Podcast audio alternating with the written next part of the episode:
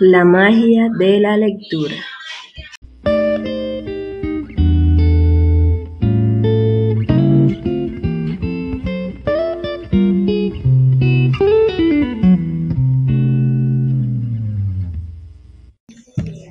Momentos de la lectura.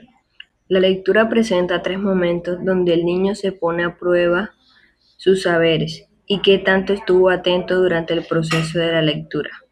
Estos momentos son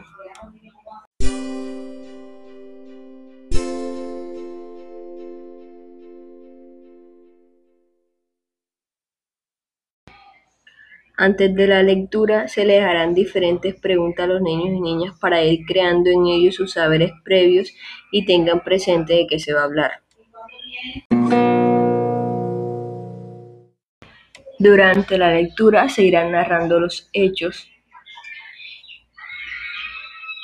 Después de la lectura, los niños y niñas deberán crear su propia historia eh, teniendo en cuenta la historia principal.